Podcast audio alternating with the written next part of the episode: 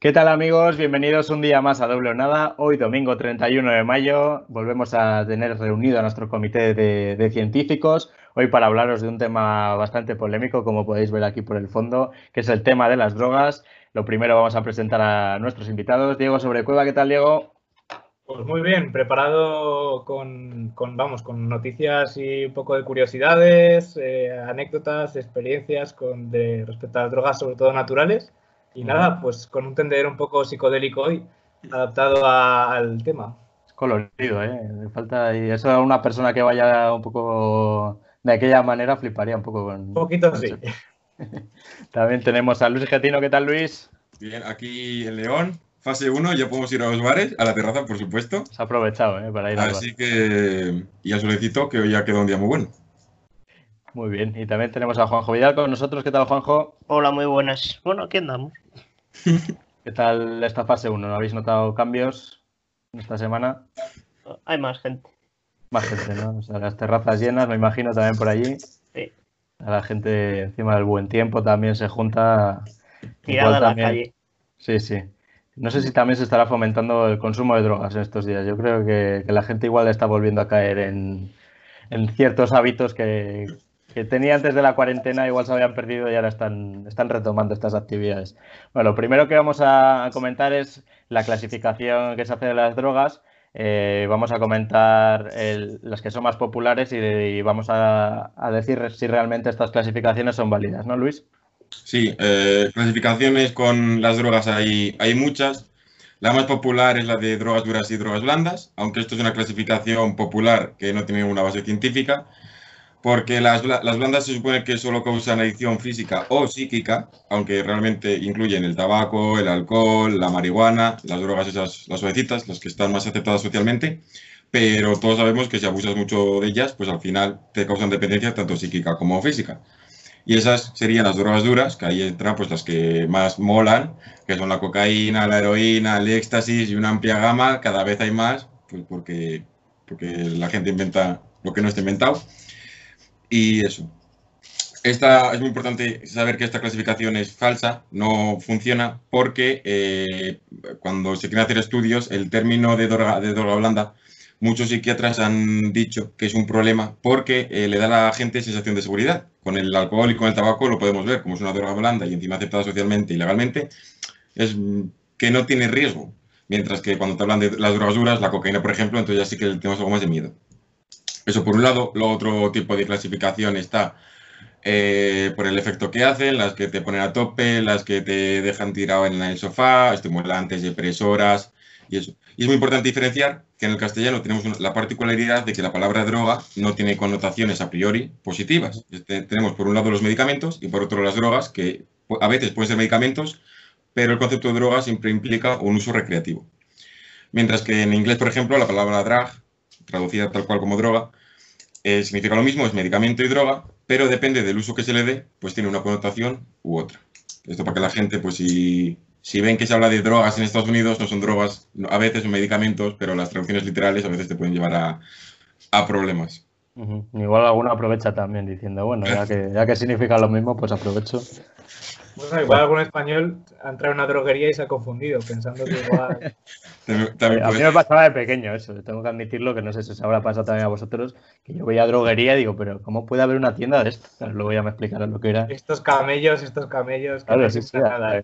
Aquí a mí me había traficando con la lejía. Sí, sí, sí, sí. Bueno, ahora la verdadera droga es el alcohol de farmacia, eh, los guantes y las mascarillas, o sea que cuidado. Es un producto que se vende casi de contrabando, casi. O sea que sí, sí, hemos, hemos cambiado también el concepto ahora, con la cuarentena. Bueno, la primera droga que vamos a tratar es la, famosa marihuana. Eh, tiene distintos nombres, tiene, bueno, todos los conocéis y esperemos que no sea por consumirlo ni por pedírselo a vuestro camello de confianza. Pero bueno, la definición legal de, marihuana, por así decirlo, la definición oficial, es una mezcla de hojas y flores secas y trituradas del cannabis. La planta es el conocido cáñamo también Y bueno, pues para la, forma de consumir también es, muy variada. Eh, se puede hacer haciéndose el famoso porro, eh, se puede consumir en bong, se puede consumir en blunts, eh, hay té de marihuana, hay gente que se hace galletas, brownies. las formas de, consumo la verdad es que son, son muy variadas. Y bueno, el principal componente que, que, crea estos efectos tan conocidos de la marihuana, que luego también hablaremos de ellos, es el delta 9 tetrahido tetrahidrocannabinol, el conocido también como THC, del que todos también hemos oído hablar.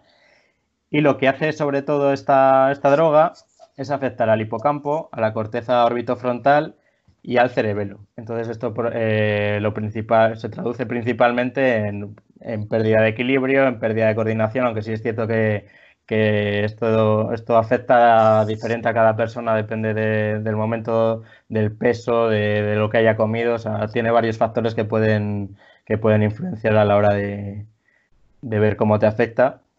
Sí que es cierto también que, que la parte que más concentración de, THC tiene es la resina, sobre todo en, la planta hembra.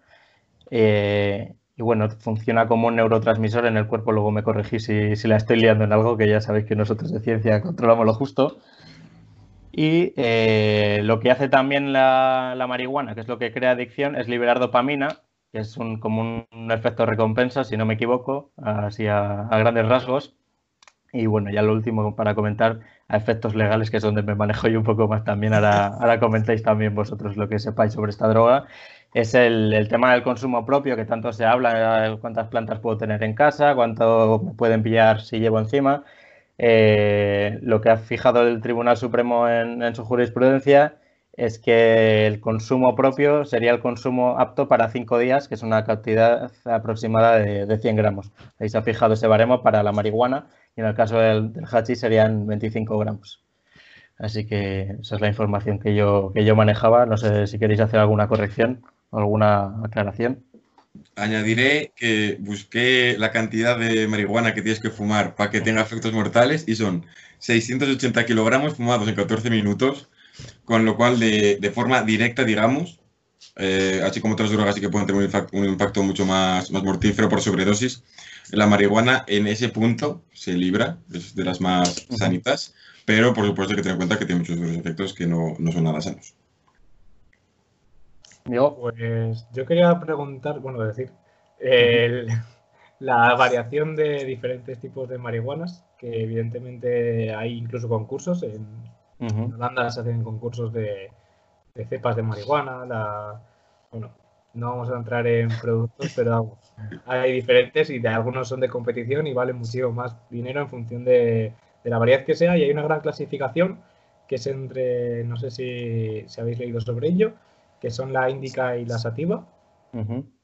la, que es las variedades índicas, eh, a ver, ambas, esa diferenciación es sobre el, es en función del, clima en el que han sido, el que han sido cultivadas. Evidentemente las, eh, se han adaptado a esos diferentes climas porque al fin y al cabo la marihuana es una planta eh, herbácea, es una, por así decirlo, es, es, como un arbusto que antes, hasta que se descubre su, uso como droga recreativa no deja de ser pues como los arbustos que te puedes encontrar al lado del camino en cualquier, en cualquier ciudad, ciudad pueblo, en un momento. Aquí, eh, evidentemente, en cuanto se, se descubre sus propiedades, pues bueno, deja de ser un arbusto y empieza a ser la planta más criada de casa, el bonsai de los drogatas. Eh, eh, como digo, esa diferencia, esa diferencia hace que las que, las que que las diferentes variedades, pues una crezca más, una crezca, la otra crezca menos, pero básicamente la diferencia entre que hacen los consumidores más sencilla es que la índica es una es más es más bien depresiva, es decir, es una droga que es que te deja más tranquilo, más relajado, más para estar de pues, chill. Sí, de chill. Y la sativa es más eh, tiene más componentes de que te excitan, es decir, de excitación, de, para relacionarte con gente, para hablar, para volver a ponerte más más arriba. Hay que decir que todos estos efectos eh, no está demostrado que es, como el alcohol. Es decir, que hay gente que dice, no, el alcohol te anima. No, el alcohol es un depresivo. Entonces no te anima. Es también un poco la predisposición, como hemos hablado antes, la predisposición que tenga cada persona al tomarse una droga. Eso hablaré yo más tarde cuando hablemos de, las setas, es que al fin y al cabo está, está, todo en tu cabeza. Entonces, en función de cómo vengas tú preparado, cómo pienses que te va a afectar, te va a afectar de una manera o de otra. A mí también se me olvidó comentar que hay un, un negocio del cáñamo que es legal también. O sea, hay, hay tiendas Sí. que, que ven- aparte de vender semillas, que es legal en ciertas cantidades, y también se hace ropa, por ejemplo, con el cáñamo. Hay, hay negocios en, referidos a esto. Aquí en Palencia mismamente hay una tienda de, que vende cosas legales a- en base al, al, al cáñamo, que es la planta de donde se extrae el, el cannabis. O sea, que no todo lo relacionado con drogas, a, a pesar de, de lo que podamos pensar, tiene por qué ser negativo. Hay también una parte, una parte de negocio legal ahí. Sí, sí, cremas y cada vez está Sí, está bueno. mucho más. El luego efecto terapéutico también se puede recetar. En algunos países es legal también, obviamente, como ya sabemos todos. Con la marihuana se utiliza, yo sé que en Estados Unidos está legalizada, en España no lo sé, pero pa- sobre todo para quimioterapia es donde más se oye, para paliar los efectos negativos en pequeñas dosis y muy controladito, pero sí que se utiliza por el tema, sobre todo creo que es el de las náuseas el que más, más mitiga con las consecuencias, pues el tema del apetito, estar mejor, entonces pues sí que se utiliza con fines terapéuticos. Y luego, a ver, depende del, de, de la forma de consumo, pega de una manera o de otra. La- el consumo mediante, mediante vamos, fumado es tiene un efecto ba- bastante más rápido y bastante más eh, cada calada. Hay gente que lo, bueno, hay gente que lo fuma verde, que es fumar solo marihuana con tabaco mezclado. Luego hay que sea, hay también hay gente que combina, hace combinaciones como los mariachis, que son porros con hachís, y los nevaditos, que son porros con cocaína. Pero bueno, eso ya, evidentemente, eh, hay eh, combinaciones, hay formas. Luego, aparte de los bongs que te has comentado, hay una, una forma de consumir lo que, se, que son eh, las máscaras, que básicamente lo que haces es vaporizar la droga y, y, bueno, pues te pones una máscara que... Otro vamos, tipo de mascarilla que se puede. Claro, la mascarilla que ahora mismo ahora. tampoco recomendamos que se ponga nadie. Y No luego la, el consumo mediante comida, evidentemente, al, al ser digerido, tarda mucho más, más. en actuar. Y pues es lo que se denomina, yo los- me encanta esa expresión, ya he escuchado, las cargas de profundidad. Que es que tú te puedes comer un poco, pues pensar, no, no pasa nada, pero claro, tarda en explotar. Entonces, claro, cuando explota, Te pega una hostia luego que. claro, claro, te deja a Eso cuadros. es, eso es muy peligroso porque como se tarda más en tomar el efecto, es más fácil que el consumidor tome... eh, con la marihuana ya, yo no he leído tema de sobredosis, con otras drogas sí que es más peligroso, pero puedes tomar más de la cantidad recomendada, digamos, o de la máxima que pudieses tolerar, y cuando empieza a hacer efecto, pues es donde ya no puedes parar porque ya tienes en el estómago.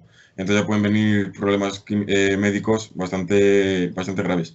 Luego también la, la forma de asimilación, dep- dependiendo por dónde vaya, pues puede ir más rápidamente al cerebro, puede pasar por otros órganos antes, entonces puede sufrir modificaciones. No es el metabolismo de la marihuana dentro del cuerpo humano, la verdad, pero sí que sabemos que con las drogas, perdón, que con las drogas, eh, según la vía de administración, los efectos tampoco son exactamente los mismos, puede haber ciertas variaciones, la duración tampoco puede ser la misma. Puede durar muy poquito, puede durar mucho, eh, ampliarse mucho la ventana esta de, de flipar. Entonces, Sí, También el consumo, el consumo este mítico en brownies o galletas, hay gente que, que lo mete directamente, el- lo que es el, el cogollo, por así decirlo, eh, triturado, y eso puede llegar a ser peligroso también, porque en grandes cantidades debe de hacer daño a, a las mucosas que hay en el estómago y debe de- o sea, hay que tener cuidado. Porque eh, también se hace como mantequillas, hay, hay de todo ahí, ahí, pero, pero puede ser peligroso si no, si no se controla. que La gente se piensa que "Ah, esto es una hierba y ya está, ¿no? Puede tener sus consecuencias. Bueno, digo, tú también nos ibas a hablar del hachís, ¿no? Algo tenías por ahí, me suena, ¿no? Sí, a ver, el hachís básicamente es un derivado de la marihuana.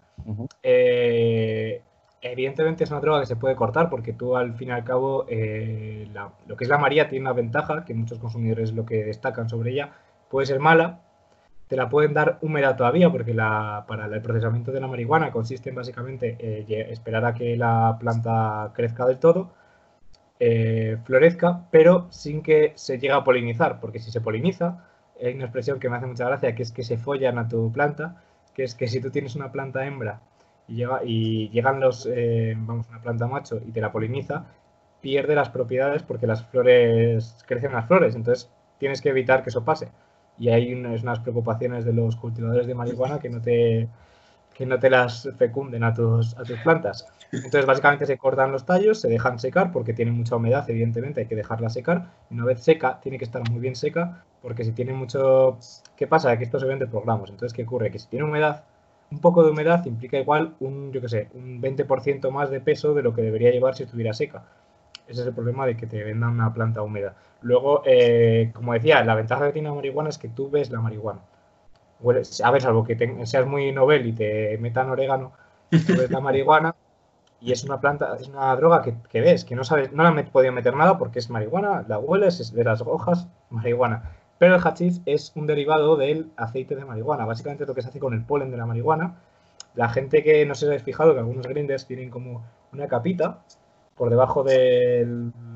Bueno, el grinder básicamente es. Como... Bueno, lo han contado todo, ¿eh? No, lo pensé. es un cilindro que tú metes ahí la, el cogollo y lo, lo grindeas y entonces pues eh, puede caer el, polen, vamos, el polvillo. Ese polvillo está concentrado en THC. Si tú lo consigues mucho, se, hace, se empieza a hacer como una masilla, por así decirlo. El hachís puro es muy blandito, muy como súper... Pues Estable. Sí, como una plastina, pero muy, muy, como casi como gelatina. ¿Qué ocurre? Que eso no te van a vender eso, porque eso, como digo, se extrae muy poco de cada planta de marihuana. Entonces, ¿qué ocurre? Que lo que hacen con eso es cortarlo. ¿Con qué lo cortan? con neumáticos, con diferentes... Básicamente se corta con, casi todo lo que se pueda cortar. Cuanto más duros hachís, es peor. Por eso se denomina huevillo cuando el hachís está más, más blandillo, que es huevillo, es bueno. Así que eso, que esconder para cuando vayáis a comprar, por si acaso. no, animamos ¿eh? al consumo de drogas, ni mucho menos. ¿eh? No, no, no recomendamos. drogas no. Lo que, lo que has comentado ahora, Diego, de los, las sustancias que se utiliza para cortar las drogas, eso se suele ver más en las drogas sintéticas, las drogas duras. Es muy peligroso porque, para empezar, a veces meten porquerías que lo que tú has dicho, neumáticos, la verdad es que los neumáticos no los he oído, pero sí que he oído que se cortan drogas con cosas completamente absurdas que pueden dar muchos problemas médicos. Y luego encima está el hecho de que cosas que pueden ser relativamente inocuas a priori dependiendo de qué persona las consuma, le pueden desencadenar un problema médico por el tema de alergias y todo eso. Entonces ahí sí que eh, a veces da más problemas eh, la sustancia que lleva la droga que la droga en sí. Sí, bueno, ahora mismo estoy justo leyendo porque eh, me, ha, me ha resultado con mucha curiosidad. como decía, se puede cortar con neumáticos, con miel, con arena con parafina y cera, con aceite vegetal y clara de huevo. Y luego hay leyendas urbanas que evidentemente eh, que como que se le producen que eh, se le dan productos que hacen que el hachís cuando se queme eh, desprenda humo negro. Evidentemente esto hay, hay un montón de leyendas urbanas de, con caca de perro, o sea, son cosas que evidentemente eh, como estoy viendo en la página en la que lo dicen, que es como cómo va a estar un camello recogiendo mierdas de perro para cortar su droga. es, como esto que cuando dice la gente que los chinos te dan, te dan perro. Y a mí lo que decía Berto Romero, pero comprar una empresa que te os traiga deshuesados y fileteados, porque que van a andar pillando perros por, por, por la calle para hacerte la comida ese día. Bueno, eh, yo voy a continuar Sí, ya hemos terminado con, el, con la María, hemos hecho un repaso un poco rapidillo, pero evidentemente nos daría casi para un programa. Vamos a hablar, yo voy a hablar de setas, que también es una, una droga bastante natural, vamos, más natural que comerse una seta. Tiene evidentemente el mayor peligro que entraña comerse una seta en general, que nos lo repiten todos los años cuando llega la temporada de setas, que es que te comas una seta venenosa. Porque recordemos que muchas setas que parecen, que para si no eres un experto, parecen comestibles, parecen un hongo cualquiera, pero realmente son venenosas. Evidentemente hay tres tipos de, setas. Los hongos de psilocibina, que tienen eh, pues básicamente este químico del que hablaremos más tarde. Las amanitas psicoactivas, que tienen un ácido iboténico y mustimol. Y el ergot, un hongo parásito que produce eh, precursores con los que se elaboran eh, derivados del LSD. Antes, cuando estábamos preparando el programa, estamos hablando de que, del programa que hicimos sobre, sobre el hombre lobo gallego, que habíamos hablado de que él consumía, podía haber consumido un trigo que contenía un parásito que, Juanjo, ¿me puedes recordar el nombre? Eh, no, bueno, el nombre del parásito no me, no me lo sé. Es el hongo que, que El crece hongo. en el, en el trigo, o bien has dicho, eh, en el centeno, perdón, el argot. Eh, clavíceps purpúrea, perdón, ahora ya me acordé. Y eh, lo que produce es ácido lisérgico, ¿vale? El ácido lisérgico, pues básicamente nos produce alucinaciones, es un alcaloide, ¿vale? Es muy potente. Los alcaloides son una serie de compuestos que suelen producir las plantas, también algunos hongos, ¿vale? Para defenderse del depredador, como es lógico. Eh, claro, lo que es una defensa del depredador, pues no te tiene que sentar bien, está bien hecho. Eh, Claro, yo vengo a. Algunos se aprovechan de la defensa. Claro, claro. Eh, claro. Yo vengo a, a explicaros básicamente que estamos rodeados de drogas. O sea, en, básicamente en todas las zonas del mundo que hay algún tipo de drogas o venenos. O básicamente, mm, como hablaré de uno de los productos, que como se alteró el señor Luis, que me dijo, pero eso no era un veneno. Y digo, bueno, pero también te puedes drogar con un veneno. Bueno, pues vamos a hablar de las setas. Lo primero, las setas se suelen consumir secas. Eh, yo he conocido gente que las mezclaba con yogur eh, y las comía en ayunas. Joder, Porque vaya afectaban más si las comes en ayunas. Y entonces la gente con que yo he conocido que consumía setas, lo que hacían era consumirlas en ayunas porque eh, pegaban más fuerte, evidentemente, y luego en el momento en el que querían acabar con ello, comían. Entonces era como eh, su seguro de vida, por así decirlo, el decir, vale, no como, me voy pegando a la hostia y si veo que me pongo muy mal, como algo rápido y tal, y ya empieza a bajar mucho el, el- el efecto. Eh, tardan en afectarnos entre 30 y 40 minutos y los viajes pueden durar hasta 6 horas. Como decía, es muy importante el, la- cómo esté pre- preparada esa persona para, para el consumo. Eh, las drogas, puede, este tipo de drogas, pueden, hay de muchísimos tipos de setas. Hay algunas que se llaman las setas de la risa, que simplemente te hacen reírte, estás riendo de todo el rato sin saber por qué. Luego hay algunas que te provocan alucinaciones, que esas son las más buscadas también, porque ves cosas muy flipantes, desde que se muevan las paredes, eh, mm, eh, míticas hemos visto Luego- todos os de modificaciones de espacio, de que ves que la gente se le mueve la cara, se le derrite, cosas así. O también puedes flipar viendo un, un gnomo, un dragón o lo que ya eso ya cada uno. Pero como digo, esto viene muy pre- predeterminado por las características físicas del individuo y por supuesto por la, pre- la preparación que tenga para este consumo. Ahora, hay personas a las que puede venir súper bien, puede ser una experiencia súper guay, y hay personas para las que eh, desencadena una experiencia terrorífica en la que tienen eh, vértigos, eh, sensación de que se van a morir, bueno, lo que se denomina un mal viaje. Por eso este es el peligro que tiene. Fundamentalmente, eh, como decíamos, en Holanda, por ejemplo, son legales, tanto el consumo como el- el cultivo. Aquí en España hay estos vacíos legales en los que el autoconsumo es legal, pero evidentemente tampoco está muy bien comprarlo. Bueno, es un jaleo. Pero por Amazon te dejan comprarlo. Claro, por Amazon te. No, y de hecho se en pueden España. pedir, se pueden pedir a Holanda. Sí, hay, hay- en España, bolsitas. en España hay páginas web que te las venden. Sí. Porque yo conozco gente que, de hecho, he visto la página y todo y me he estado leyendo los efectos y, y eso para ver qué te contaban y eso. Y lo que sí que es cierto, tengo que reconocer que eh, la página que yo miré sí que te advertían algo de los efectos negativos que podían tener. Porque a mí me consta que con las alucinógenas, sobre todo, que es de las que más he leído, las que son más curiosas, eh, personas que puedan tener afectaciones psicológicas, pues depresión o esquizofrenia, cosas así, eh, que el efecto que puede tener es muy negativo, porque puede afectar, o sea, ya no es solamente la predisposición, sino que si tienes una psicosis o algo así, te puede dar problemas muy negativos. Entonces hay que tener muchísimo cuidado, porque... Y luego el seguro de vida ese de no comer, a mí no me parece muy confiable. El- No. Lo de... Le, le- le veo lagunillas al plan, pero bueno. Claro, a ver, eso ya. Lo que suelen digo, recomendar siempre es lo de cuando se va a consumir este tipo de, de drogas, es que una o varias personas que estén en el grupo no consuman como para controlar a las demás. Porque ha habido casos de gente que se ha drogado en un grupo y alguno acababa hasta saltando por la ventana y se ha matado. O sea, Sí, que sí. no estamos hablando de ninguna abogada. Yo conozco gente también que, que consumió este, este tipo de drogas y estaban viendo una película de extraterrestres y acabaron debajo de la mesa cojonas porque pensaban que el bicho les iba a salir de la pantalla, cosas así, ¿sabes?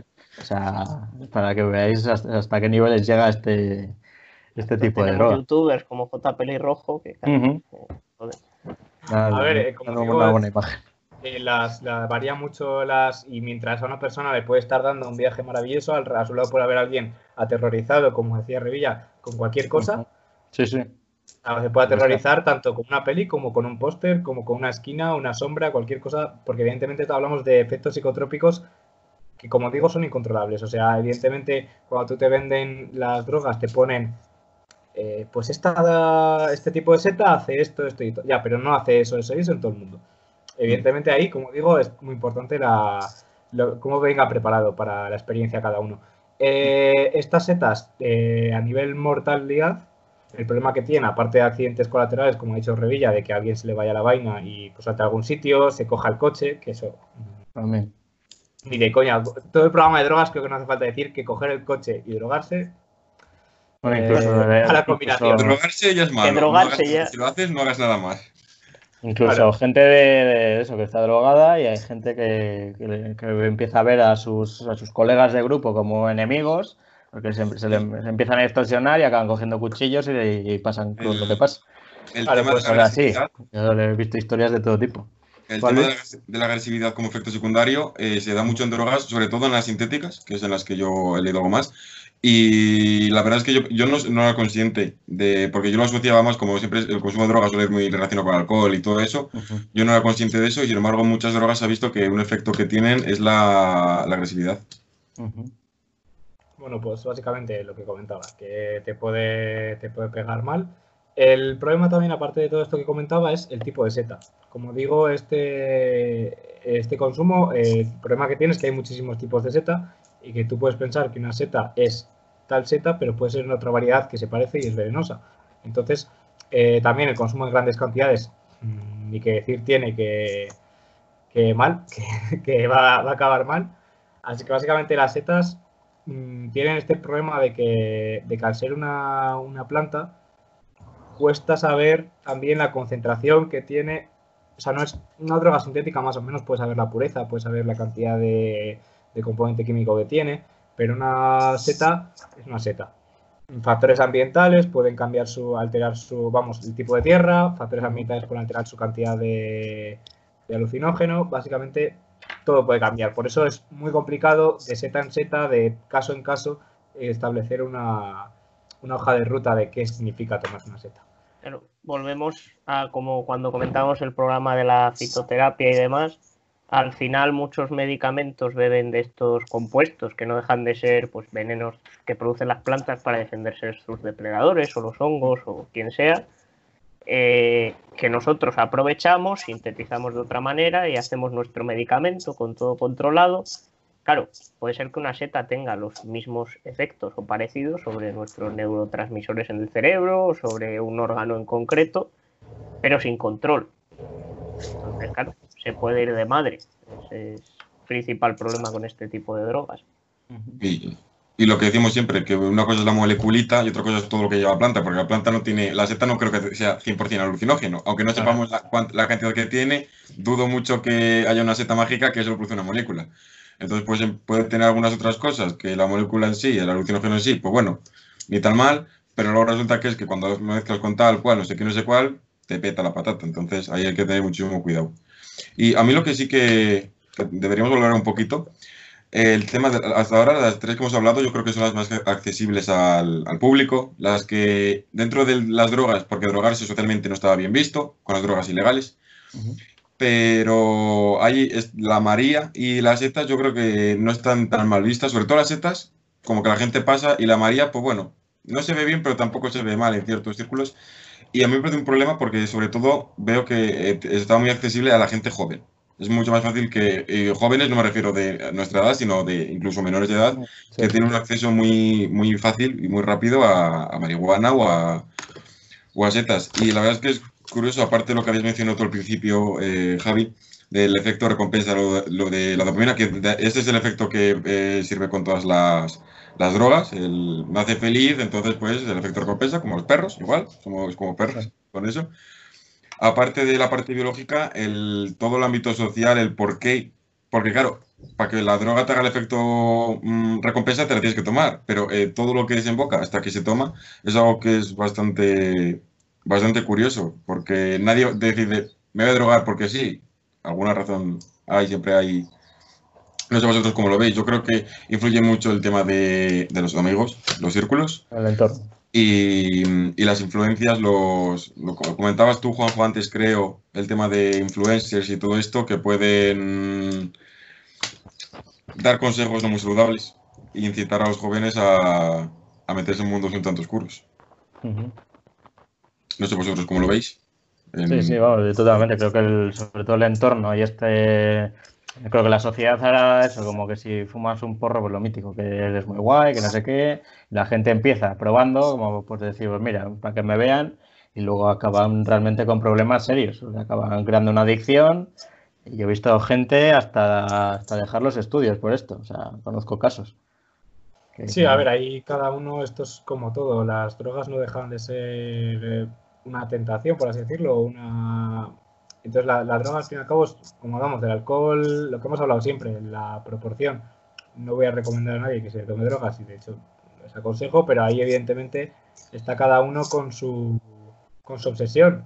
Uh -huh. Vemos que ya, a mí, yo creo, bueno, luego ya debatiremos sobre esto, si no ahora en otro momento, que evidentemente las drogas es como lo de las apuestas. O sea, al fin y al cabo el ser humano tiende a obsesionarse con cosas. O hay mucha gente que, si no es marihuana, es una apuesta, es jugar las cartas, es apostar dinero, es mil cosas. Entonces, eh, ¿en qué punto controlas unas cosas y otras no? ¿Qué...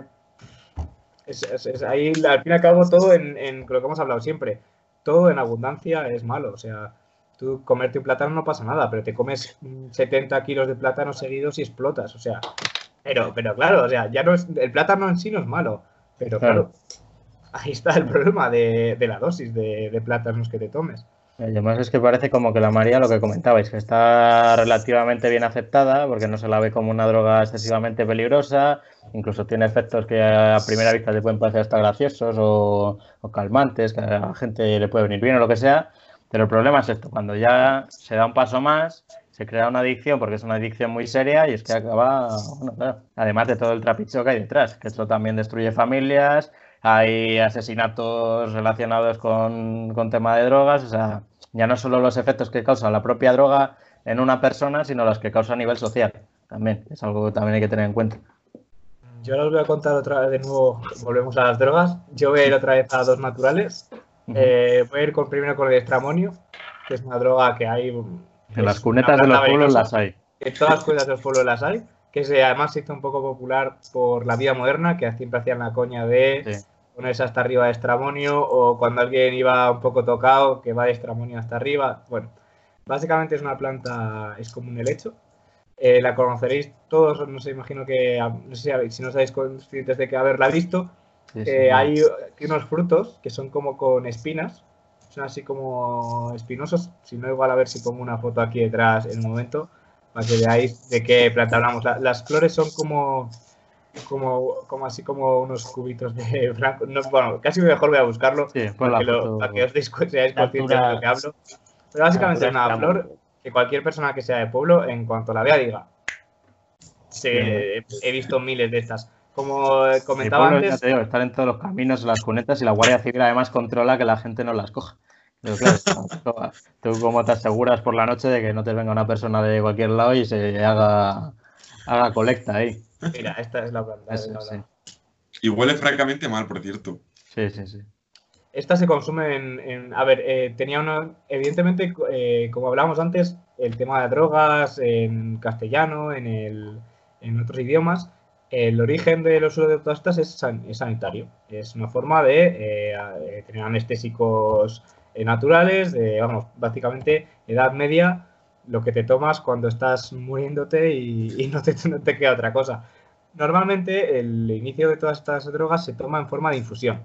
Lo de fumarse es una cosa que, que es más reciente. O sea, evidentemente nadie tenía papel para fumarse un porro en el siglo XV. Un papiro.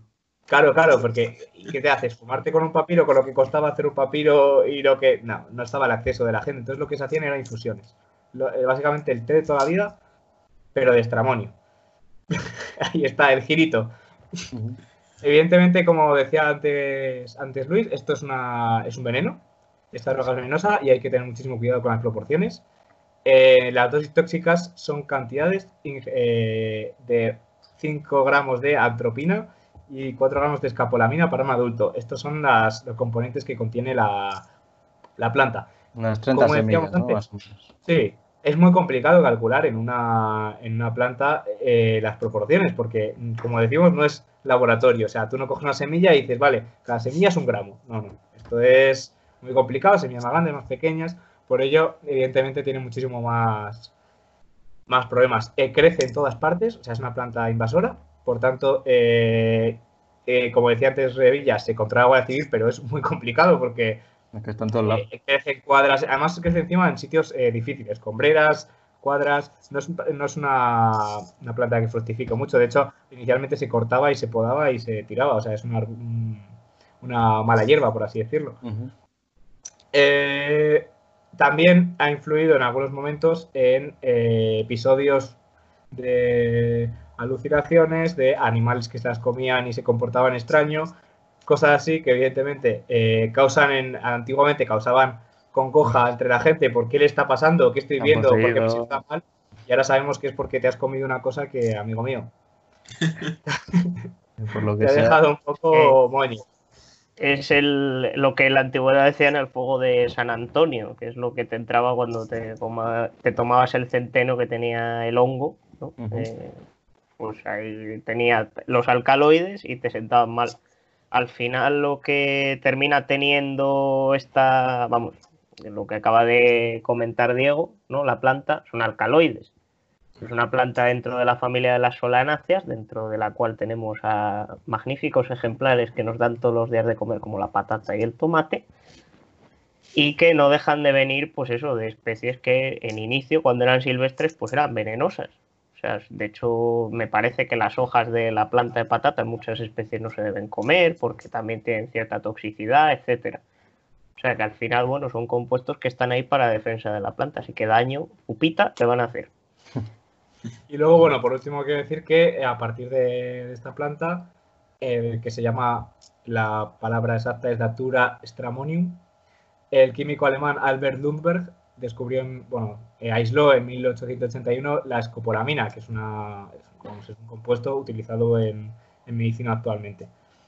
Como vemos, evidentemente, lo que decía Juanjo, está a nuestro alrededor. Esta no mola tanto porque es mucho más peligrosa y es más probable que te, que te toque mal, pero, pero vamos a hablar ahora de una que mola más, que hemos oído más de ella, que tiene un componente más chamánico, que es el, el ayahuasca. La ayahuasca eh, es un...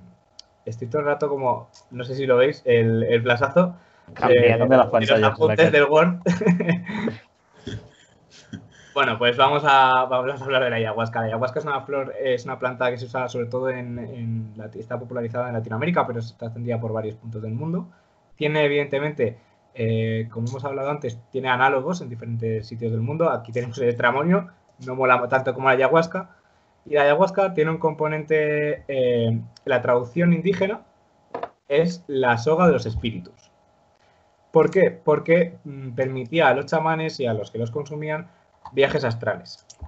Evidentemente viajes astrales que de alucinatorios, o sea, no realmente no, no salían de su cuerpo y no tenían un componente, porque eso evidentemente no es real, pero además contiene una molécula que eh, es la molécula llamada la molécula de Dios, que es el DMT. Esta molécula eh, es, es una, una- la- vamos, el, eh, la sustancia alucinógena más potente que se conoce.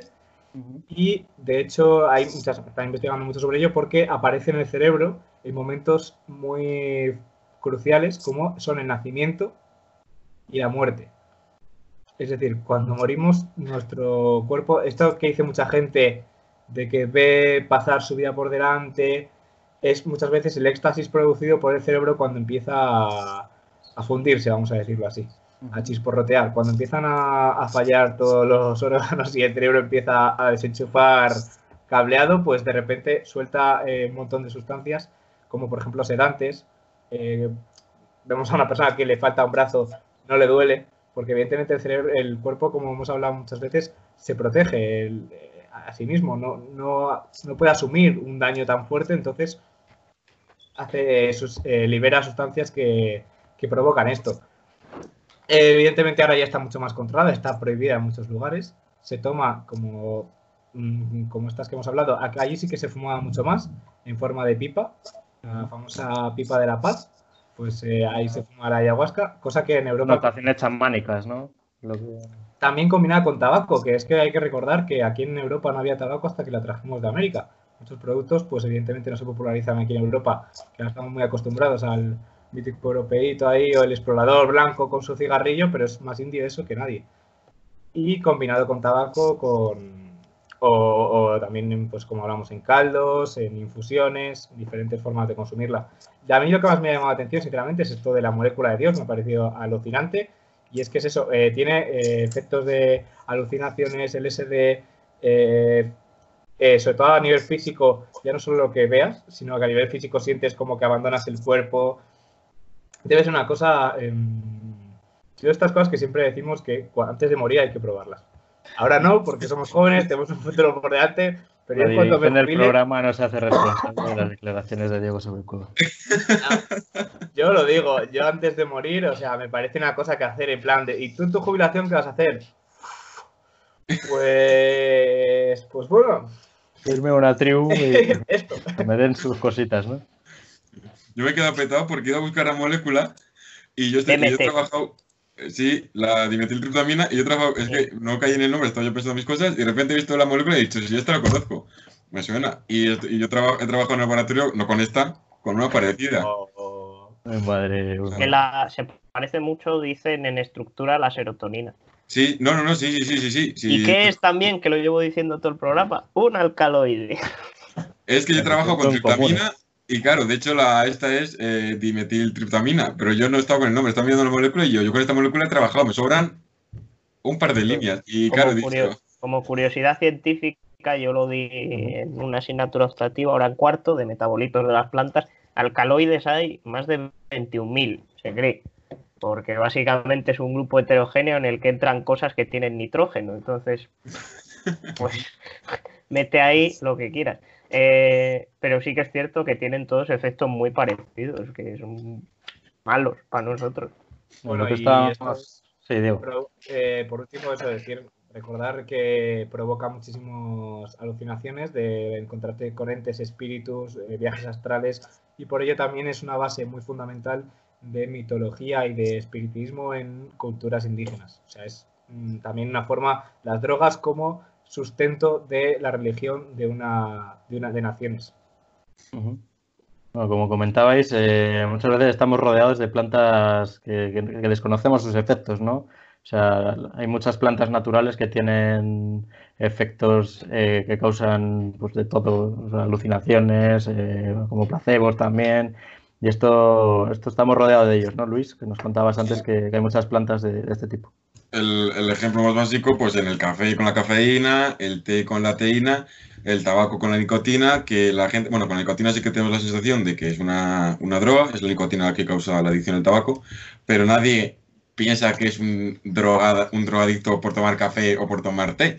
Sin embargo, la cafeína y la teína son, son drogas, son, son estimulantes en este, en este caso. La nicotina creo que es un alcal- alca- alcaloide, Juanjo. Si no, pues lo dejamos Sí. ahí tirado. Bueno, y la cafeína también, y la teína. En caso de duda, alcaloide y nos Pero libramos. igual todos, nosotros eh. somos alcaloides y no lo sabemos. ¿no? Pero, o sea, no- la nicotina no sé si tiene alguna función estimulante o eso, no. La verdad es que eso no he mirado, pero la cafeína, o sea, lo típico nosotros estudiantes, te, se van a exámenes, cafetito al cuerpo para aguantar estudiando por la noche o el madrugón. O sea que. Y mm, sí que es cierto que el efecto que tienen es más saludable, las cantidades que hay eh, presentes pues son muy poquitas. El café lo hablamos, eh, creo que lo hablamos el otro día, lo de, con ejemplo, las proporciones.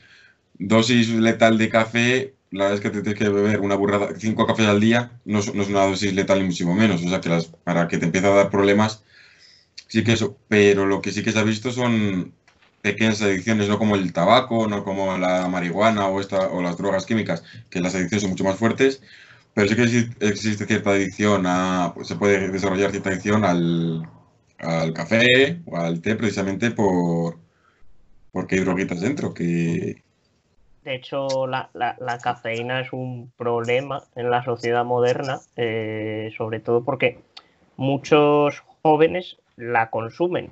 Estamos hablando de que en un informe que me parece que hicieron para la EFSA, había un, se- un 68% de los adolescentes consumen cafeína. Claro, los adolescentes también incluye a menores de edad. O sea, que un menor de edad esté consumiendo bebidas energéticas que La tienen taurina mucha también, cafeína ¿no? y demás. Bueno, la- Sí, además tienen otras como la taurina y otra, y me parece que el de glucano, no, no me acuerdo muy bien, pero bueno, sobre todo la que más tiene es cafeína. Yo sí que había Sí. leído sobre la taurina, que los, los míticos eh, es lo que lleva las bebidas energéticas como Red Bull, pero es que antes, sobre todo en las gasolineras, se vendía un Red Bull que era así más pequeñito y tenía una dosis, o sea, la misma dosis que el concentrado de- del bote normal. Entonces, si te tomabas esa dosis diluida en una cantidad menor, corregidme si me estoy equivocando, que igual la estoy liando, eh, esa dosis era mortal y si tenías un accidente, por ejemplo, del, del pelotazo de adrenalina que te pegaba con esta estimulación de taurina, eh, no te podían salvar de, un- de una parada cardíaca, que es una reacción que puede tener el cuerpo cuando, cuando tienes un accidente, por ejemplo. Entonces era, era mortal y lo, lo tuvieron que retirar del mercado. Pero es que Entonces, encima vendiéndolo en gasolineras, que era más fácil que la gente lo comprara para seguir conduciendo, por ejemplo. Es que esto sobreestimula mucho el, el corazón, lo, lo pone las taquicardias, un, eh, un efecto secundario de estas bebidas energéticas puede ser las taquicardias, y ahí la preocupación ya no está solo en, porque yo he visto muchísima gente cuando vas en la biblioteca, la ves con su Red Bull, con su Monster, con su, vamos, su... Es como también un chute, es la bebida Asterix y Obelix, un poco para, para ponerse a tope para estudiar, es como, yo creo que también tiene un componente un poco Y además psicológico. la, la vemos publicitando en todos lados también. Sí, sí, sí. Una Claro, la las tenemos- alas. Evidentemente, yo este. eh, el- una de las, de las causas es el, el- el alto contenido de, de azúcar. Eh, yo estuve viendo un estudio muy interesante de hacían ponían a un hombre a andar en bici. Entonces lo que hacían era eh, primero enjuagarse con agua y escupir el agua. Y se mantenía, conseguía unos datos, ¿no? Unos datos de velocidad, de distancia y tal.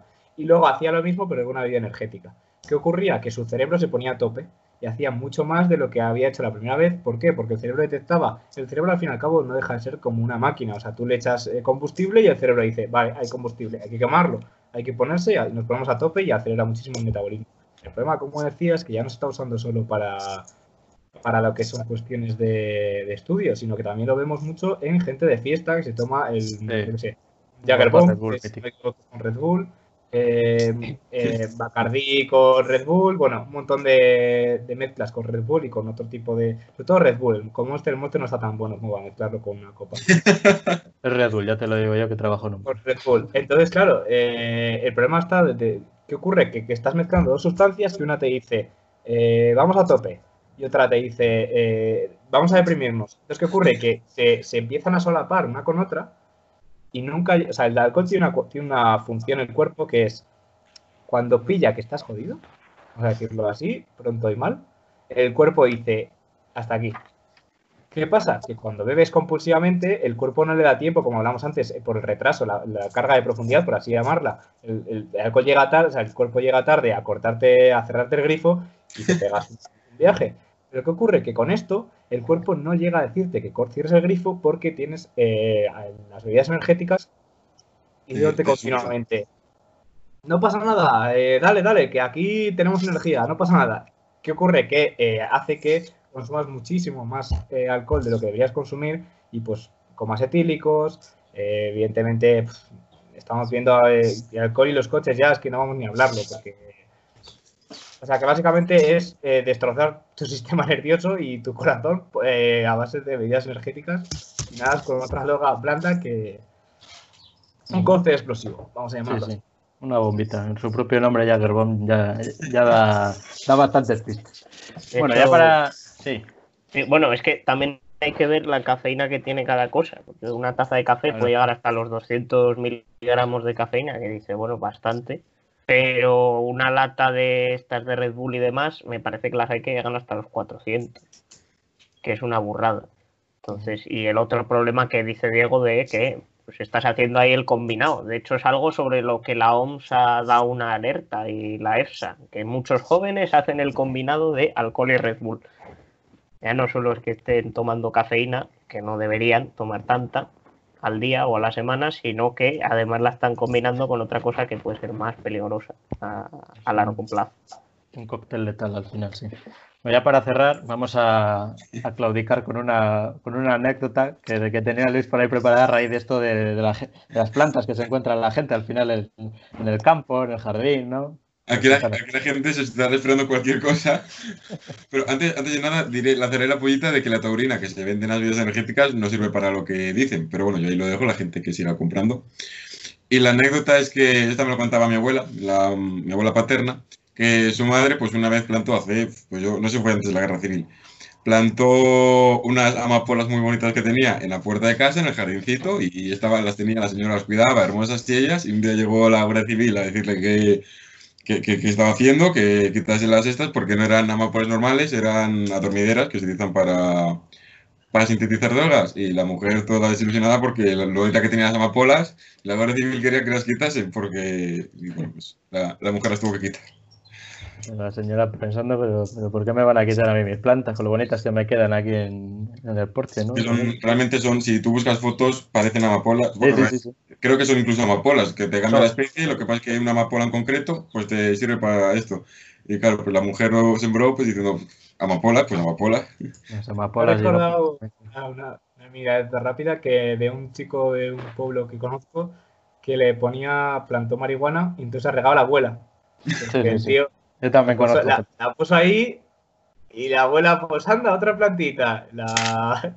Y claro, cuando llegaba la floración olía aquello que... Claro, hay gente que las intenta camuflar con, con otras plantas que también desprendan olor, sobre todo eh, tomillo o cosas así que, que sean fuertes. Y la tienen ahí como el circulito y aquí para que esto no huela. Y lo ahí, que sería la abuela, oye, ¿me puedes regar el jardín? Y claro, ahí, ahí la abuela un día igual acaba con un colocón regando la, la planta. En fin, bueno chicos, pues vamos a dejar hasta aquí por ahora el tema de las drogas. Yo creo que habrá otro capítulo porque esto nos va a dar de sí, yo creo. Hemos, hemos dejado todavía bastantes campos abiertos, o sea que le daremos otra vueltita próximamente. Así que nada, gracias a todos, a Luis, Diego y, y Juanjo por estar un día más con nosotros, también a vosotros por estar ahí detrás de la pantalla. Recordamos que os suscribáis al canal como cada día y también recordad ser felices pero moderadamente. Nos vemos mañana. Hasta luego. No, Dios.